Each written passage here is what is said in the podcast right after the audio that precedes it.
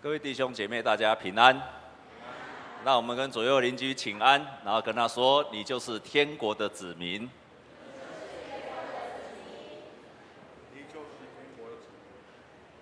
然后我们也在跟他祝福说：“一切都会越来越好的。”你有一切越来越好吗？阿门。阿门。很高兴跟各位在一起敬拜，然后分享神的话语。请问你的家中有大桶的？你有正在喝大桶的油啊？请你把手举起来。啊，真的有，好喝吗？或者是你家有在吃富味香的麻油的啊？请你把手举起来。真的有人吃到哈？好喝吗？呃，我最近去查，在真正在做麻油的工厂，我才越来越明白一件事情。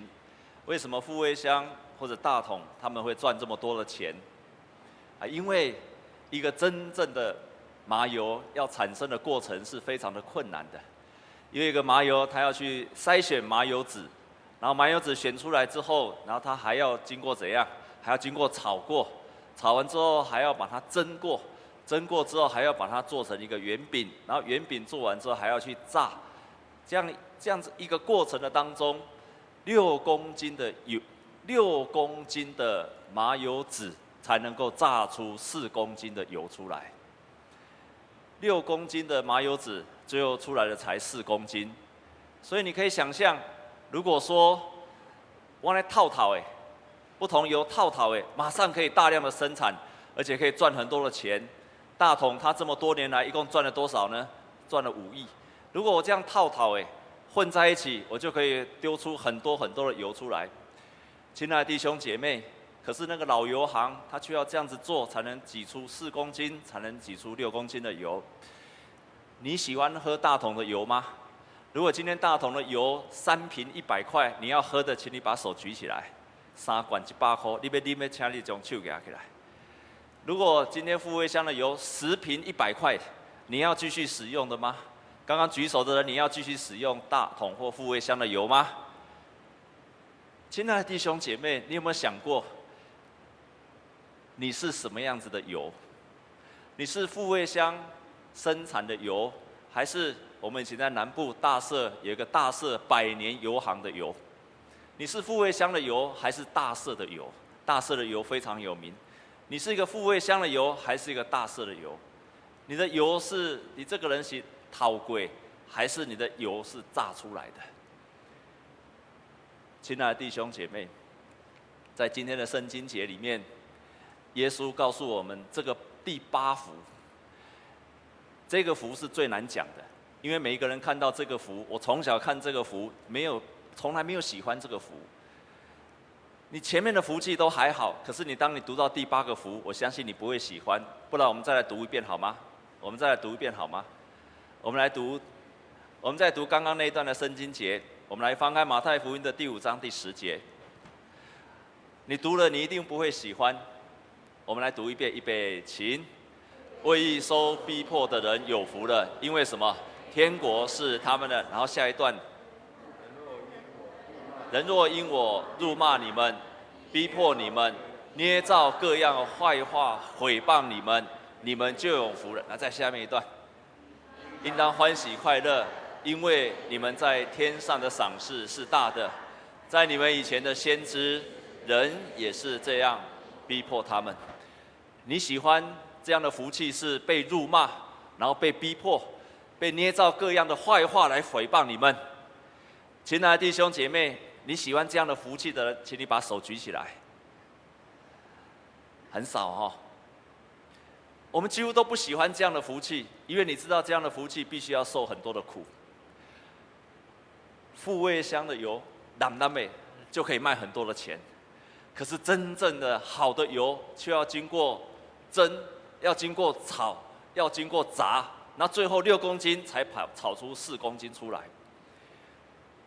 基督徒的生命好像是那个麻油籽一样，你真正有价值的麻油，就是要经过这样的过程。真正能够持续到底的麻油，就是要经过这样的过程。但是，这样子的麻油在今天的台湾社会好生存吗？富味香安尼凊彩创创诶，就可以卖出这么多的罐，而且可以赚这么多的钱。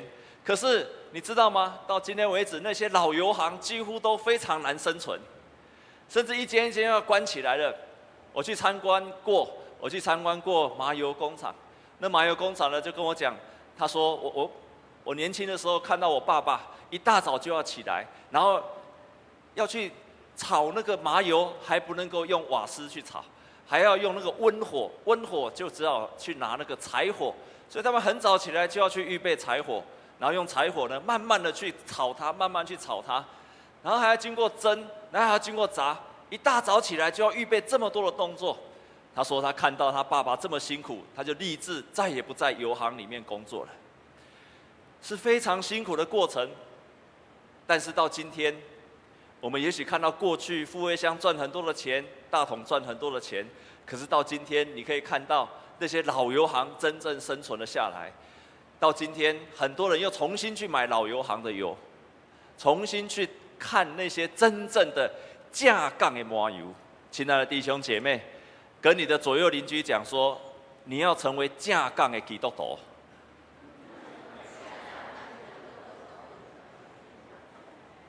你不只要成为一个基督徒，你不要成为富味乡的麻油，你要成为一个架杠的麻油啊！你要成为一个架杠的基督徒，这样你才能够长久。在今天耶稣所说的这一段的经文，他非常了解，所以他提醒每一个真正天国的子民，提醒他们说，因为这个世界上还是很多不法的事。还是很多没有公义的事正在发生，所以你必然会遇见了这些事情，你必然会遇见受苦的事情、不义的事情、不公义的事情，这些事情你势必会遇见。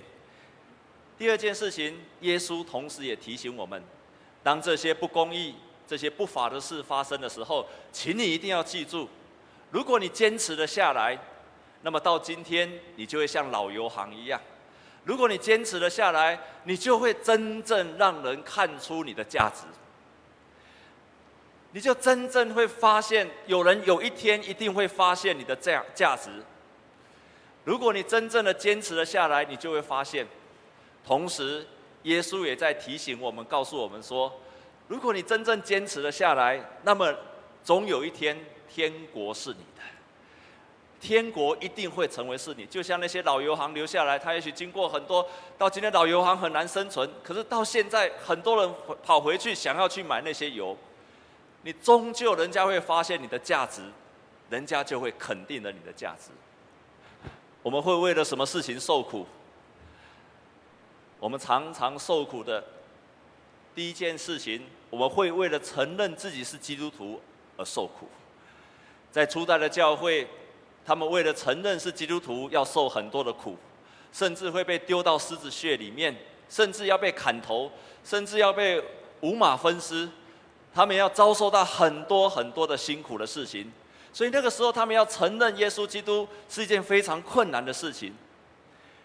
到今天，我们在台湾非常的幸运，因为我们在台湾已经不用再受苦了。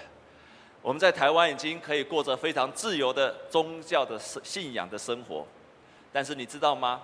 在公元两千年的时候做了一个统计，到今天为止，在公元两千年的时候，仍然有十六万五千人的基督徒在全世界各地，因为宣告耶稣基督是他们的主，而必须被处死、被逼迫。所以，我们虽然活在一个自由的环境里面，我们仍然要为那些还在持续受苦的这些基督徒，我们要持续的为他们祷告。阿门吗？我们活在一个非常自由，然后非常在台湾，我们有不同的信仰，我们成为一个基督徒，非常的自由。可是我们要持续的为这些还在受苦的、承认耶稣基督是他们生命的主的这样的国家，特别是在回教的国家里面，在回教国家有很多人啊仍然在受苦，我们可以为他。所以当我们要承认耶稣基督是我们生命的主的时候，我们往往我们往往要受苦。我们往往要受苦。你在你的办公室敢承认你是基督徒吗？你在学校敢承认你是一个基督徒吗？奇怪，怎么都没有回应？你在学校敢承认你是基督徒的，请你把手举起来。学校，你们又不是学生。在公司，你敢承认你是一位基督徒的，请你把手举起来。奇怪，很多人不太敢承认。好，好，请放下。所以有时候我们为了要承认耶稣是我们的主的时候，我们会受苦。但是更多的时候，我们是因为遵行上帝的旨意。我们在台湾更多的时候，并不是因为承认耶稣是我们的主而受苦。多数的时候，我们要承认，我们要遵行照着上帝的旨意的时候，我们会受苦。我们会受苦，因为这个常常让我们要彻底的去遵行上帝的旨意的时候，我们会在那个时候遇见的受苦。在两年前，二零一一年的时候，曾经有一个很小的标题，在联合报上有一个很小的标题。八月二十四号，二零啊一一年的八月二十四号，有一条很小的消息，这一条的消息突然吸引了我很大的注意，因为在那一天有一个消息出来了，那个消息的标题就是基隆海关科全员被起诉，但是七年级生确定不收，决定不收贿。我就看到这个非常的醒目的标题，我就注意去看下去。原来在基隆的海关，在啊七堵的海关科，全部的那个科里面，所有的人都收贿，而且一个货柜，一个货柜，他就可以收贿五万块钱。所以说，那是很大的油水。比大桶的油还好赚的油水，但是在那个里面，只有一个七年级生。我们当中七年级生，请你把手举起来。哦，原来七年级生也这么老啊！好，请你把手放下。因为只有一个七年级生，这个七年级生，他去上班的第一天，就跟所有的人跟他讲一句话说：“我不收贿。”哇，那就好像一个学生，他上课的第一天踏进去，然后跟全班的同学讲一句话，说说什么？我不作弊。你可以想想看，这个学这一个七年级学生，他一进去他就说我不收贿。你可以想象他之后的命运是什么？他之后的命运是什么？啊？当你说我不收贿，表示同时在表示什么？啊？哎，你们大家都收贿，但是我不跟你同流合污。如果一个人这样到你的办公室，然后跟你说我不收贿，请问你会如何对待他？请问你会做什么反应？啊？什么？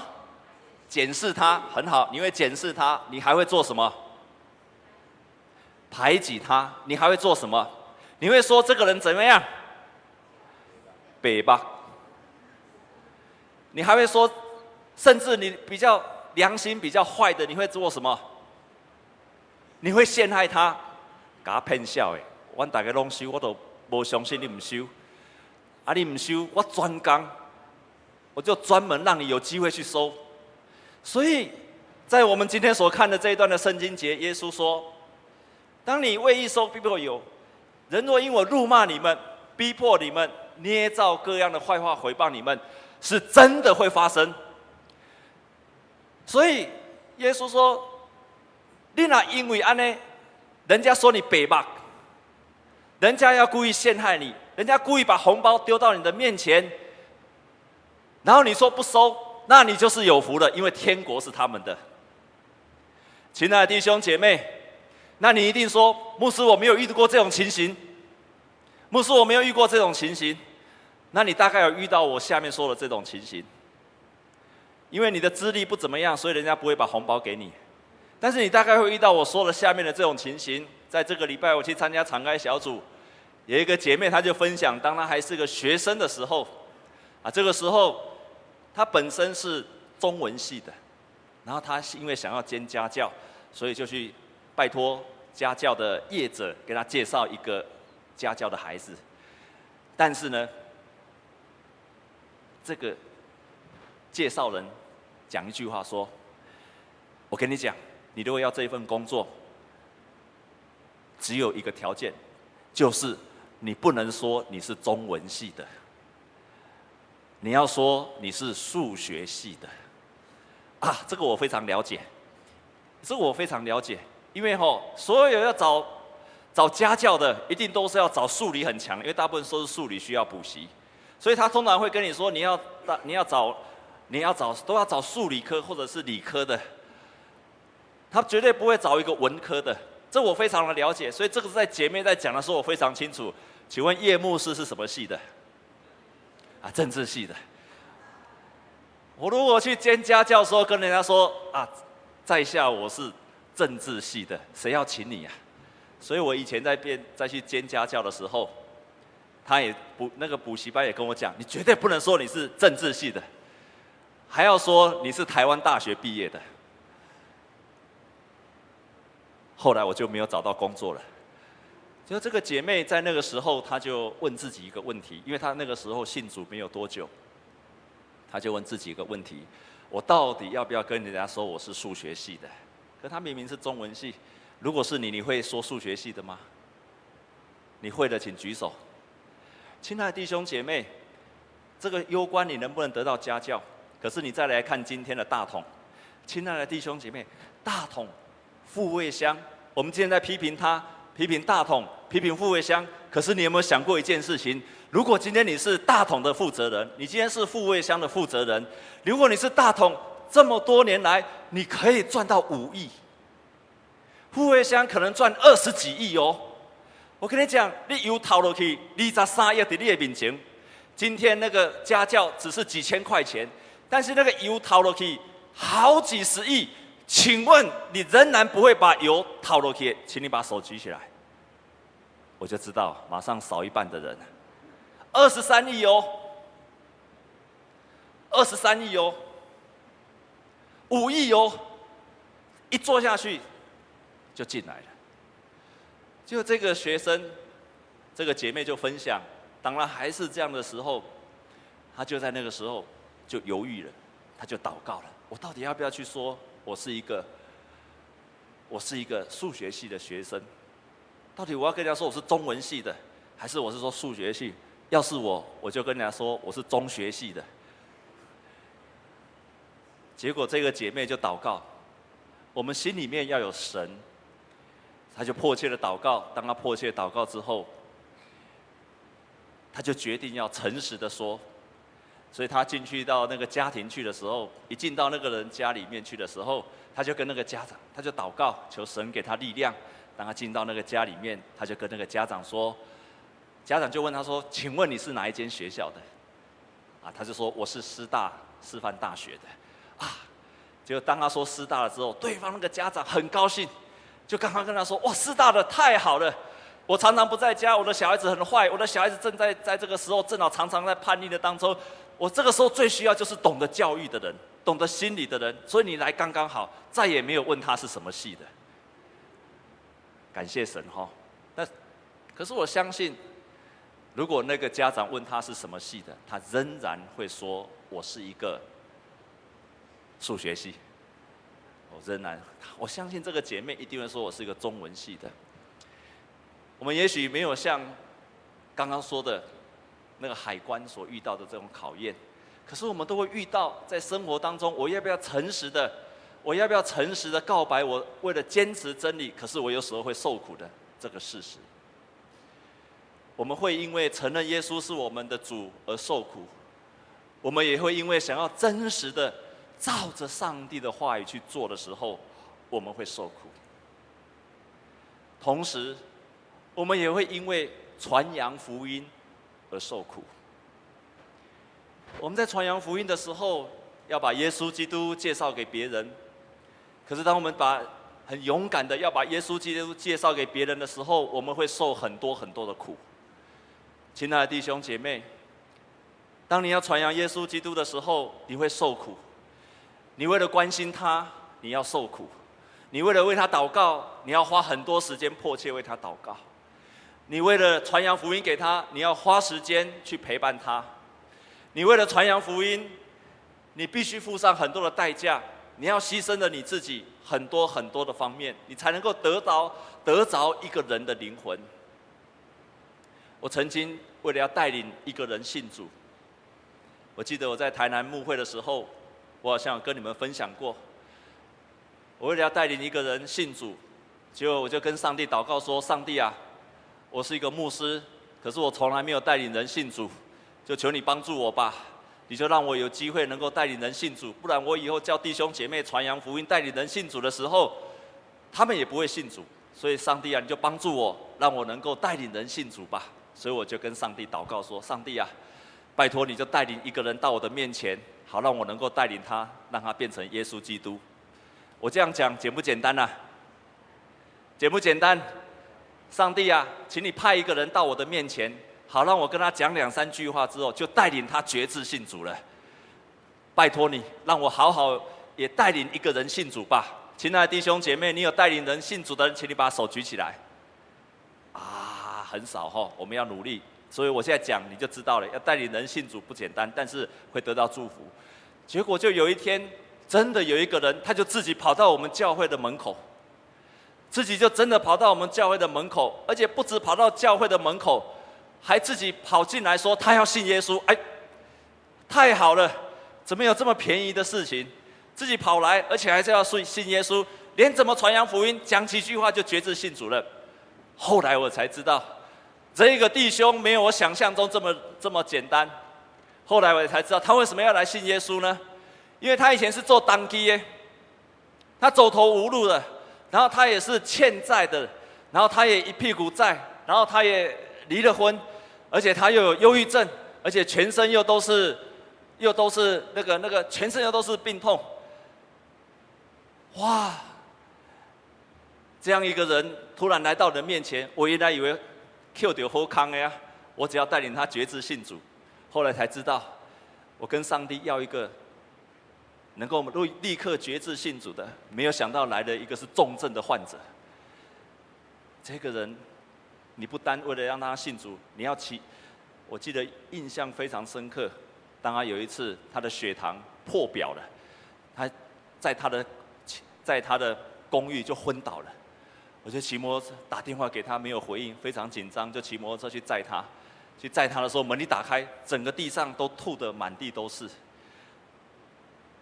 然后呢，已经好几天没有吃饭了。为了要带领他信主，没有办法，谁叫我是牧师呢？所以呢，我就用摩托车载他，骑骑骑到一半，他说：“牧师，牧师，等一下，等一下，等一下。”我说：“怎么了？”下去啊，就吐了。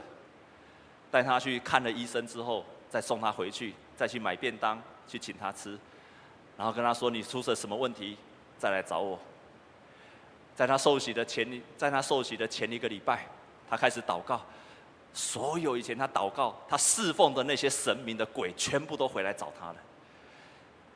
为了带领这个人信耶稣，付上了无比的代价，甚至于常常三更半夜要跪着为他祷告。上帝啊，怎么有人的人生这么痛苦？好几次他要寻死，在寻死之前打电话来找牧师啊。我现在在桥的上面，我到底不知道要不要跳下去。牧师啊，我希望结束我的人生。你看，你晚上十一点已经要睡觉了，突然接到这个电话，我一天的时候一天到晚被他吓死。不是三天两头说要自杀，不然就三天两头说要说要又要走了，又要做什么，不然三天两头就在医院里面要去探望他，带他去看医院。要接他出来的时候，医院的人来追着说：“哎，请问你是他的谁？啊，我是他教会的牧师啊，牧师，他我们在我们住了很久，可是他都没有医药费耶。”我那个时候才明白，原来要拯救一个人的灵魂是这么样的困难。但是我每一次想到这个人，我都从心里面感谢上帝。因为上帝教导我要学习为一个人付出代价，而这个代价是百分之百值得的。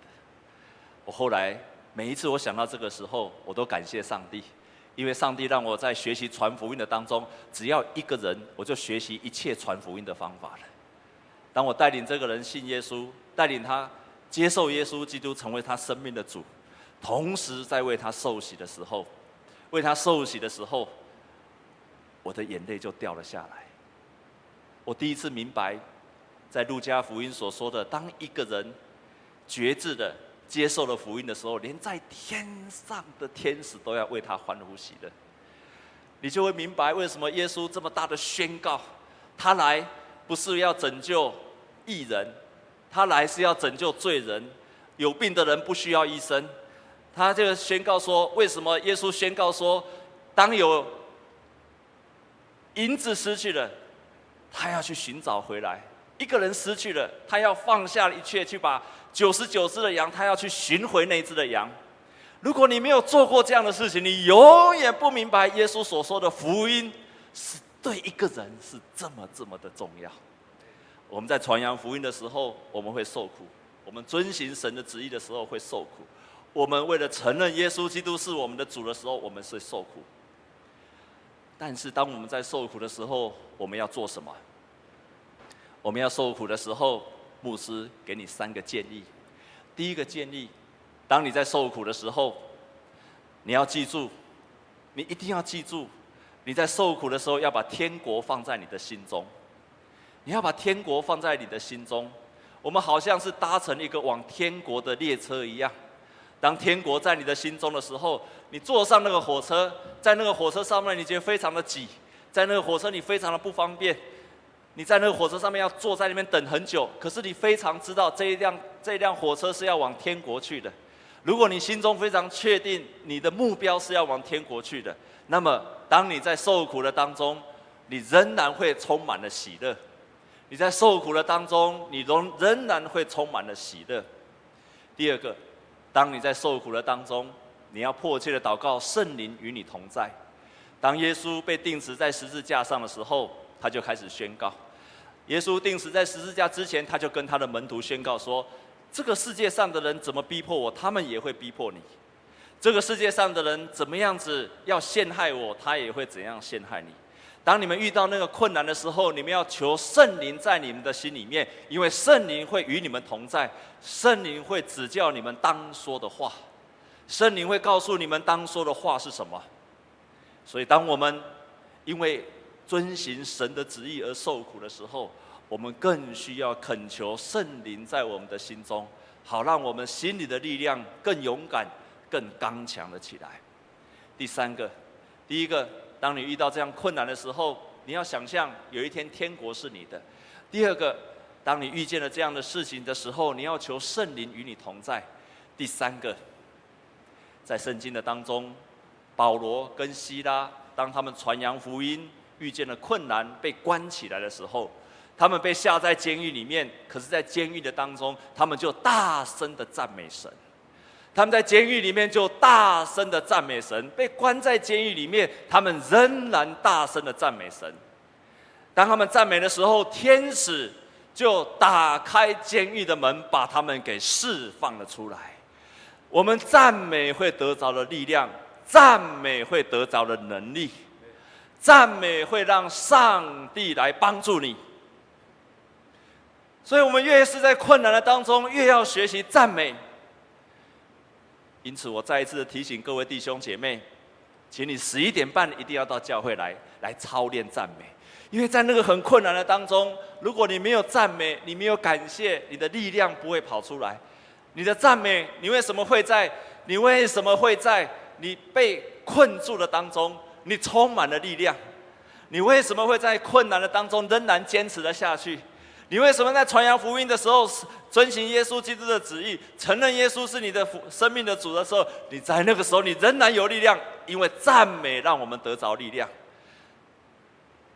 我们在平常的时候就要操练赞美。保罗跟西拉当他们开始赞美神的时候，他们就得着了力量，一切的困难的环境就再也不能够困住他了。他们越赞美越有力量，越赞美又得到了神的帮助。在主前差不多一百年的左右，以色列民族遭受到极大的困难。这个时候有天灾，这个时候非常的干旱，好久好久没有下雨，以色列几乎要面临到灭绝的时候了。这个民族甚至可能就就此，因为在天灾的当中。这个时候有一个，当时候一个非常有智慧的智者，叫做何尼。这个何尼来的时候。大家就把这个何尼这个智者把他请出来，请何尼来为整个以色列来求雨，来求雨。这个何尼出来的时候呢，他就拿一个杖，然后在地上呢就画一个圆圈。这个时候他就开始祷告：创造天地的神啊，创造天地的神啊。我们整个国家、整个民族已经快要灭绝了。我们已经好久没有下雨了。创造天地的神啊，就求你现在按着你的怜悯，就下起雨来吧。然后做一个非常有信心的祷告。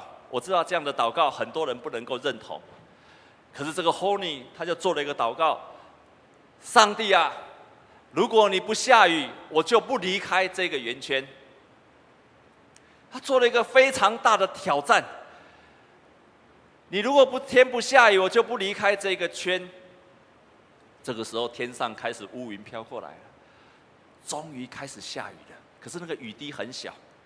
于是这个 Honey 就继续祷告说：“上帝啊，我要的不是这样的雨，我要的不是这个毛毛雨，我要的不是这么少的雨量，请你按着你的慈悲跟怜悯降下大雨吧。”如果你不降下大雨，我就不离开这个圆圈。这个 Holy 继续祷告。当他祷告完了之后，这个时候雨就越下越大，雨这不止越下越大，而且就大到要形成泛滥，就要大水成灾了。要基督跟修理还活下修贵大气啊！于是这个 Honey 他继续祷告，他说：“创造天地的神啊，我要的不是这样子的雨。”按着你的怜悯跟慈爱，赐给我们刚刚好所需要的雨吧。于是那个时候，雨磅礴大雨的当中，又渐渐的小了下来，就持续的下雨。Honey 的祷告解救了当时候的以色列人民。可是后尼的祷告并没有带给他很大的祝福。为什么？因为当时候的会堂的人认为说，侯尼你的祷告很有效，但是呢，你亵渎了神。你怎么可以在地上画一个圆圈？然后呢，在地上画一个圆圈之后呢，然后又命令上帝一定要下雨，然后又命令一下上帝下雨，一下大一下小。所以他虽然拯救了以色列百姓，但是却同时被当时候的会堂要控告他。当然后来他没有被起，他后来没有被处罚。在主前六十年左右。以色列在那个时候发生了内战，两边都是都是以色列人，兄弟鬩墙，在兄弟鬩墙的当中，当另外一边一直攻打，一直攻打，攻打到以色列的圣殿，在圣殿有一些防守圣殿的人，在圣殿里面也有一些祭司，也有一些立位人在那边在守住这个圣殿。另外一边的人几乎要攻打进去到圣殿里面去的时候，他们认出了这个 Honey，他们认出了这个何尼，于是他们就把 Honey 带到国王的面前，跟他说：“Honey，你做一个祷告，做一个祷告，因为你的祷告很有果效，请你做一个祷告。这个祷告就是让我们能够攻破，攻破圣殿。”这个祷告就是让我们能够打败他们，这个祷告就是让这边的人可以投降，让我们可以战胜他们。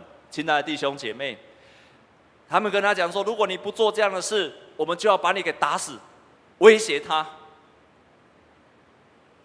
后你在那个时候，这一边也是以色列人，圣殿里面的人也是以色列人，两边都是以色列人。这个时候，后你做了一个。非常困难的决定，到底他要不要祷告？如果是你，你会祷告吗？在我们所遇见的人生的当中，我们有时候会遇到利诱，像富味乡的老板一样；有时候我们会遇到生命的困难；有时候我们的生命会被威胁。但是，请你要记住，圣经告诉我们说，那个你如果为义而受逼迫的人有福了，因为天国是他们的。于是，Honey 他就在那个时候。他就做了下面这个祷告，他就这样子跟上帝说：“上帝啊，世界的王啊，既然站在我这一边的是你的子民，那些被围的人也是你的子民，我恳求你，不要听这些人的祷告，而不听那些人的祷告，请你不要回回应这些人祷告，但是也不要回应那些人的祷告，求你不要让他们的祷告。”用他们的祷告去破坏另一群人。当 Honey 做完这个祷告之后，所有的士兵围上来，就把他给打死了。在记录历史的人说，这个 Honey 虽然死了，但是却是死的多么美丽呀！这个 Honey 虽然死了，却多死的多么有价值啊！这个 Honey 死了，他真正的成为天国的子民，为义受逼迫的人有福了。我们感谢上帝，让我们在台湾这个地方，我们不会遭遇到这样子大的危难。但是我们在台湾这个地方，我们一定会遭受到很多的诱惑，为了诚实。为了遵行神的旨意，我们会遭受到很多的逼迫。为了在公司的人的面前，为了在学校的面前承认、勇敢的承认我们是一个基督徒，为了在当人家要威胁我们的，当人家诱惑我们的时候，而且希望你跟他同流合污的时候，我们要在那个时候要跟人家说：“我是一个基督徒，我不能够做这样的事。”你会被人家毁谤，你会被别人说白目。你会被别人排挤，你会被成为一个孤立的人。但是，请记住，耶稣今天给我们的宣告：天国是你们的，天国是你们的。这样的祝福，不止在今生，而且要将来延续到永恒的生命。要让我们从今生一直到将来的永恒。都成为神宝贝的儿女，我们同心来祷告。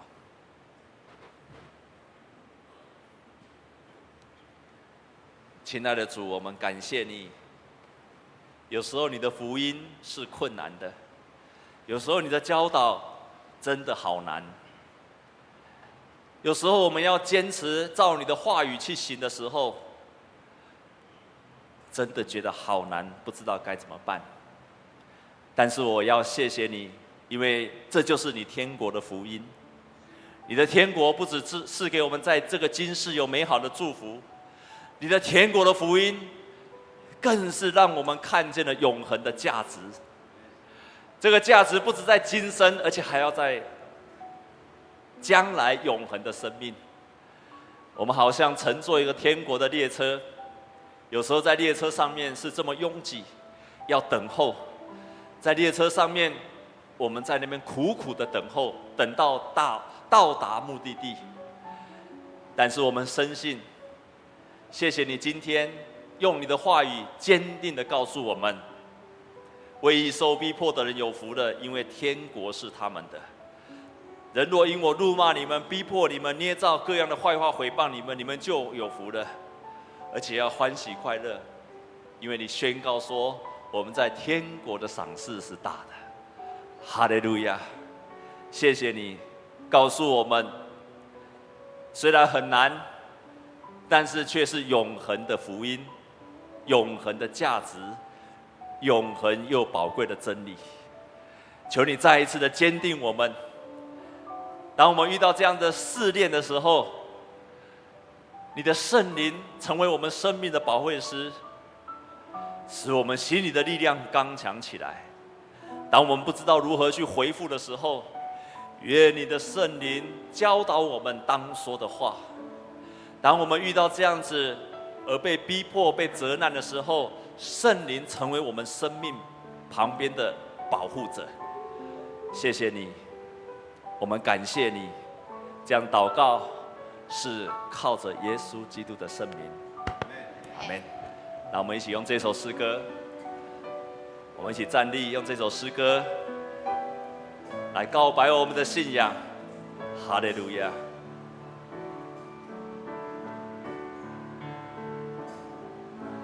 主。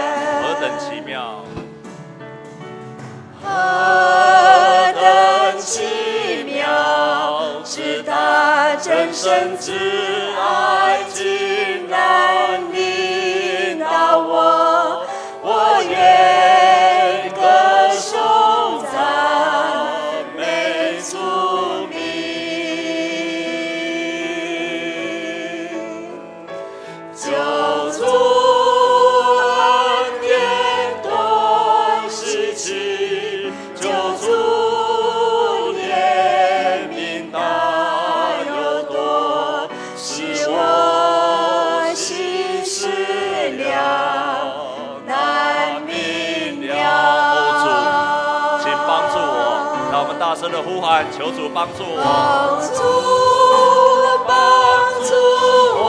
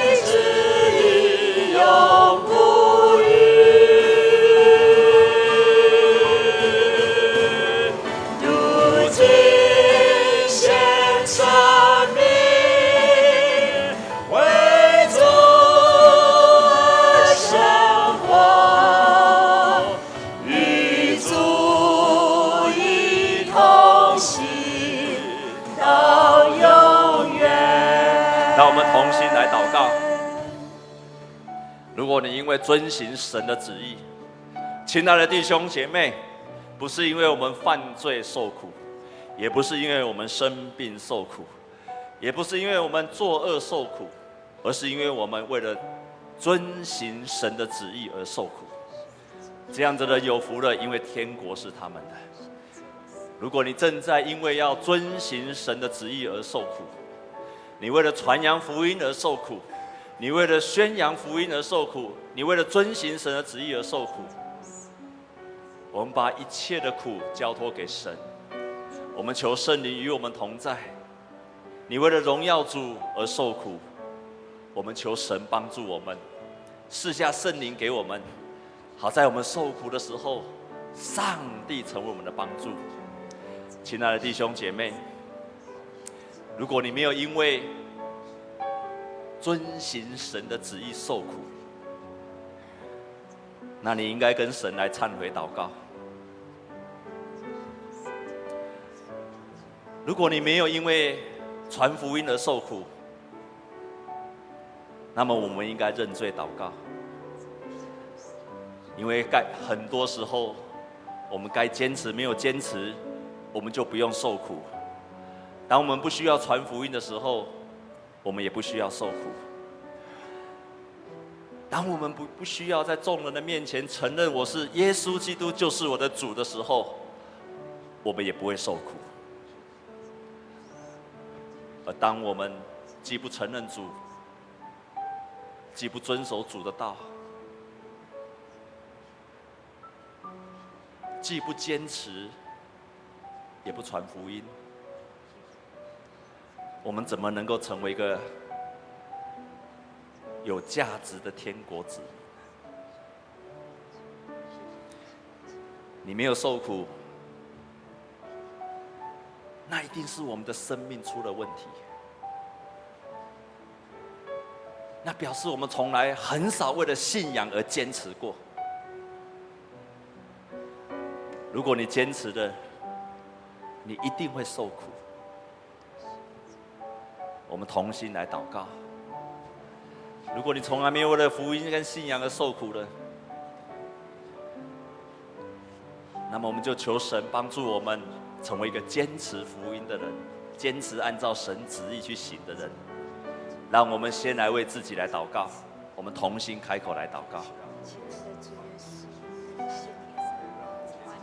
亲爱的主，帮助我，帮助我们为了福音来付上代价，帮助我们为了坚持信仰而付上代价，帮助我们为了坚持宣告耶稣是我生命的主而付出代价。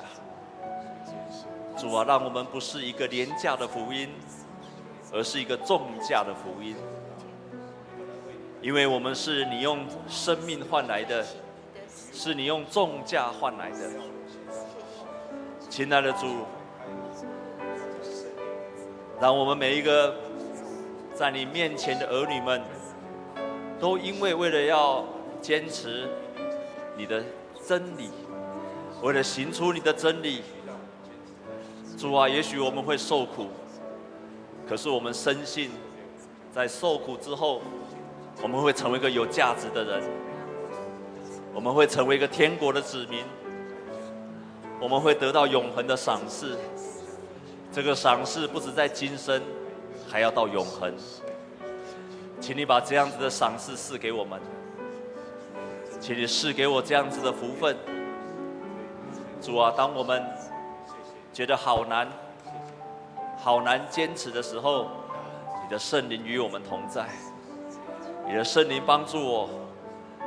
好，让我因为有你圣灵的同在，能够继续的坚持下去。感谢你，我们也继续来祷告。我们继续来祷告，我们来呼求圣灵来与我们同在，求圣灵与我们同在。好，让我们在坚持的时候得着了属天的力量，得着从天而来的帮助。得着了圣灵在我们心中给我们力量的帮助，好让我们能够成为一个天国的子民，一个喜乐的子民。好让别人看见了我们，就说这个人是真正的上帝的儿女。我们同心开口来祷告，再一次为自己来祷告。主耶稣，再一次的恳求你。让我们在坚持的时候，你与我们同在；让我们再一次遵照你的旨意。当我们这样做的时候，你就帮我们打开天国的门，你就让我们经历到神同在的喜乐。主啊，主啊，求你的圣灵来与我们同在，你的圣灵来帮助我们，使得我们来自遵行。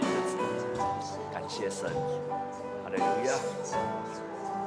哇，谢谢你，谢谢你。